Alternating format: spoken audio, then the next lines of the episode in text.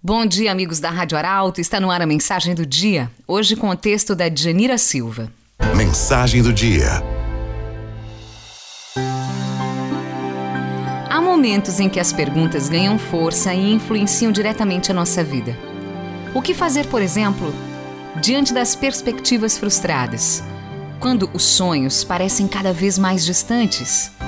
Quando as perdas parecem maiores que os ganhos e os erros superiores aos acertos. O que fazer quando você olha para trás e tem a sensação de que fez tudo errado e ninguém mais acredita em você?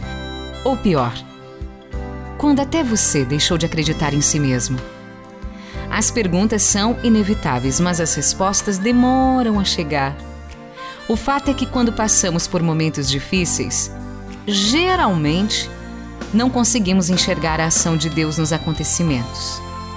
Nos faltam forças para orar e ver além dos nossos sentimentos feridos. Por isso é difícil acreditar que milagres podem acontecer. As inúmeras perguntas têm a mesma raiz: falta de esperança e falta de fé.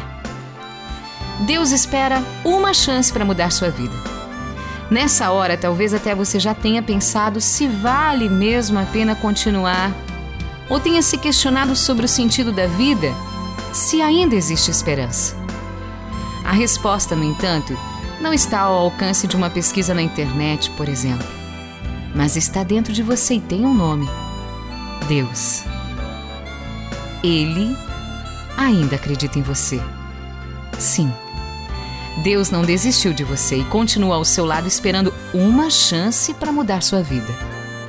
Ele acredita no seu potencial, na sua capacidade de amar de superar, dar mais um passo na direção dos sonhos que ele mesmo plantou no seu coração desde o primeiro momento da sua existência.